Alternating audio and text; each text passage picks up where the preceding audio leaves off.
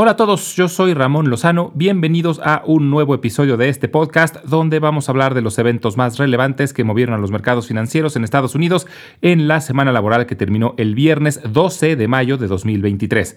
En la idea de la semana vamos a hablar sobre on holding y en la sección educativa vamos a hablar sobre la FDIC.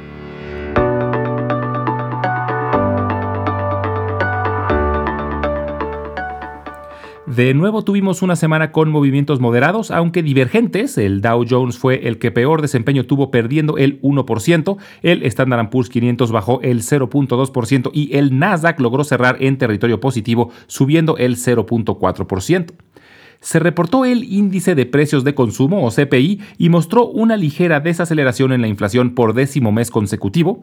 La inflación en el mes de abril se situó en 4.9%, aún muy elevada, pero por lo menos se está moviendo en la dirección correcta. Además, es el incremento más pequeño desde abril de 2021. El core CPI, que excluye alimentos y energéticos, se situó en 5.5%.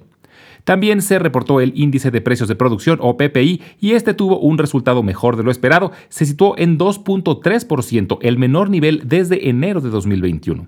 En general, la inflación se está desacelerando, aunque hay algunos rubros que no ceden, principalmente la vivienda, que lleva un incremento año con año de más del 8% y es uno de los principales factores que están presionando a la inflación.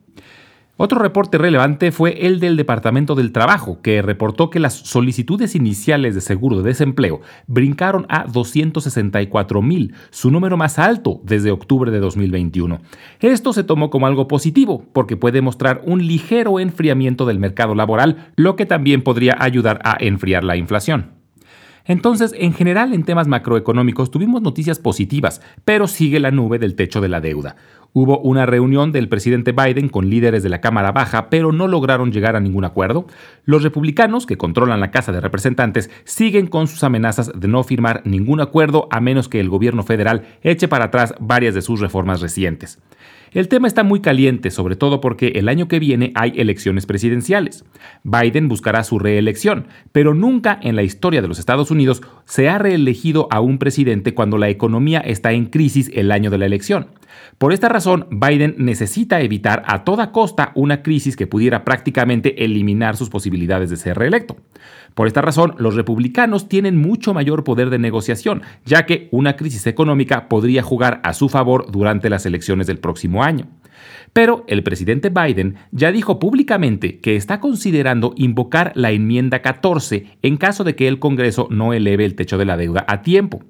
Esto sería histórico e iniciaría una batalla legal que involucraría a la Suprema Corte, ya que la enmienda 14 parece que está abierta a interpretación en lo que se refiere a la deuda de los Estados Unidos.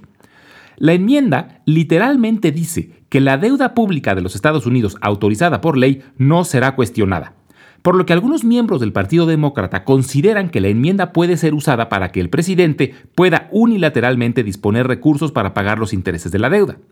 Esta estrategia la están considerando debido a que miembros del Partido Republicano han declarado públicamente que el partido debería oponerse a subir el techo de la deuda y dejar que se retrasen los pagos de la deuda externa. Uno de los más notables partidarios de esta locura es el expresidente Donald Trump.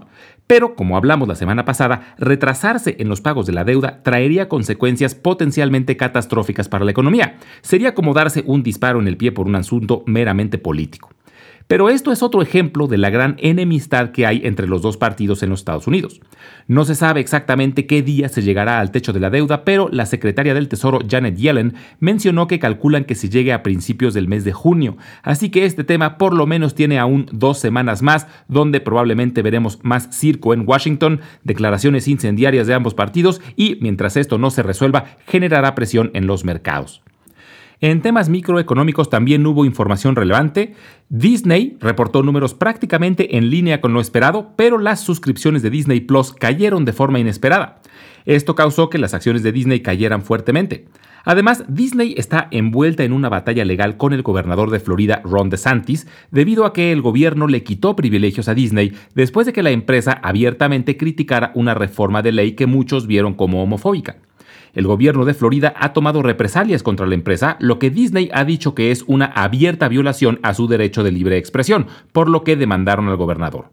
Pero DeSantis es uno de los principales aspirantes a ser candidato a presidente por el Partido Republicano, por lo que es poco probable que se eche para atrás y por el contrario, muy probablemente doble su apuesta para no mostrar debilidad cerca de una elección. Airbnb también vio sus acciones bajar de forma considerable después de que reportaron números por arriba de lo esperado, pero su pronóstico para el resto del año decepcionó a los analistas. Brian Chesky, su director general, mencionó que quieren ser cautelosos con sus pronósticos frente a la incertidumbre. Elon Musk mencionó que dejará la dirección general de Twitter, seguirá ampliamente involucrado en las decisiones de la empresa, pero ya no llevará el día a día de las operaciones.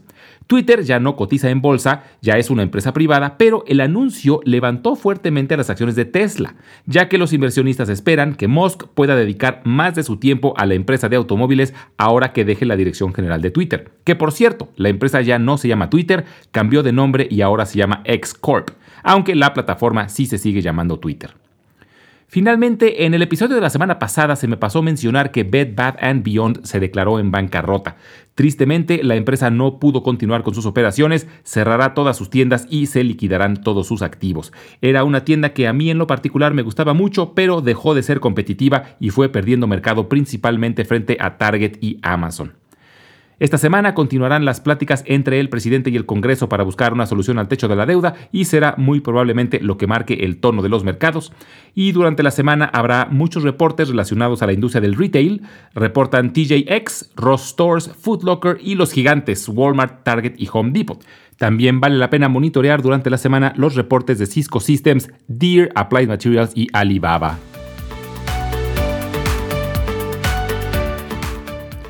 En la idea de la semana vamos a hablar de On Holding. Su símbolo es ONON. On Holding, conocida comúnmente solo como On, es una empresa originaria de Suiza que se dedica al diseño y comercialización de ropa, accesorios y calzado deportivo. La empresa fue fundada en 2010 por el triatleta y campeón de Ironman Olivier Bernard, junto con sus amigos David Allman y Caspar Copetti y empezó con el lanzamiento de un zapato deportivo con un nuevo diseño de amortiguamiento, al que llamaron Cloud Tech. Este diseño muy característico de todos los zapatos de la marca On tiene curvaturas o nubes en la suela que ofrecen acolchonamiento cuando el zapato toca el suelo, pero se compactan y ofrecen soporte para dar el siguiente impulso. On se volvió popular en parte gracias a que varios atletas suizos empezaron a usar sus productos. La primera atleta de alto impacto en usarlos fue Nicola Spring, quien ganó medalla de oro en Londres 2012, además de haber ganado seis veces el Campeonato Europeo de Triatlón. Pero el atleta que más impacto ha tenido en la marca es sin duda Roger Federer, uno de los mejores tenistas de la historia, quien además en 2019 se volvió socio de la empresa, y en 2021 On Holding empezó a cotizar en la Bolsa de Nueva York. On es uno de los competidores más nuevos dentro de la industria de ropa y calzado deportivo, una industria que es ampliamente dominada por Nike, que tiene cerca del 30% del mercado a nivel global y cerca del 40% en los Estados Unidos, comparada con menos del 2% que tiene On.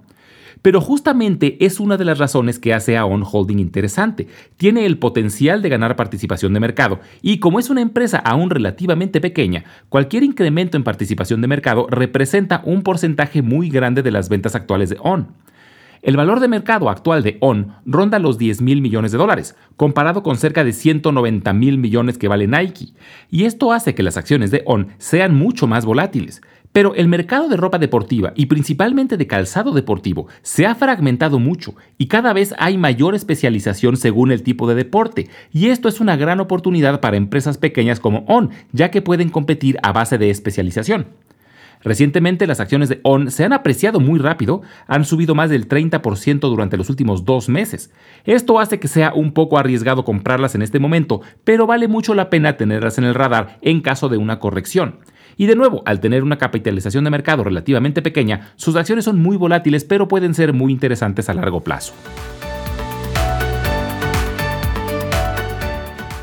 Los quiebres bancarios recientes han hecho que escuchemos muy seguido hablar de la FDIC y por eso quise hablar de este tema en la sección educativa del día de hoy. La FDIC, por sus siglas en inglés, es la Federal Deposit Insurance Corporation, lo que se traduciría al español como la Corporación Federal de Seguros de Depósitos. Es una agencia federal del gobierno de los Estados Unidos que se encarga de asegurar los depósitos de los usuarios de los bancos estadounidenses. Fue creada en 1933, poco después de la Gran Depresión, para darle confianza a la gente sobre el sistema bancario. Durante la crisis que empezó en 1929, muchos bancos quebraron principalmente por el pánico generalizado, que hizo que la gente espantada corriera a los bancos a retirar sus ahorros. Esto provocó que muchos bancos que no tenían problemas se quedaran sin dinero y se fueran a la bancarrota. En total, durante la Gran Depresión, más de 9.000 bancos colapsaron, lo que representa cerca de una tercera parte de todos los bancos de esa época. Como dato curioso, cuando la FDIC fue fundada, aseguraba un máximo de 2.500 dólares por persona, cantidad que se ha ido incrementando con los años. Actualmente el seguro es de 250.000 dólares por persona.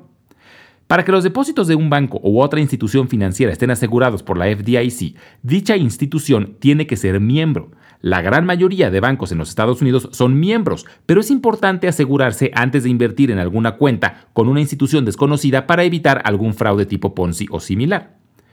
Cuando un banco se vuelve insolvente, es decir, cuando no tiene suficiente dinero para cubrir sus obligaciones, el gobierno de los Estados Unidos interviene a través de la FDIC. Literalmente, la FDIC toma el control del banco y lo primero que busca es que otro banco lo compre. Esta es la solución ideal, ya que para los usuarios simplemente sus cuentas se transfieren al nuevo banco. Esto es lo que ocurrió recientemente con First Republic, que fue adquirido por JP Morgan Chase. En este caso, la FDIC tiene la autoridad para aprobar dichas transacciones de manera autónoma, sin necesidad de aprobación de alguna otra institución, y por eso es que la Comisión Federal de Competencia no la puede bloquear.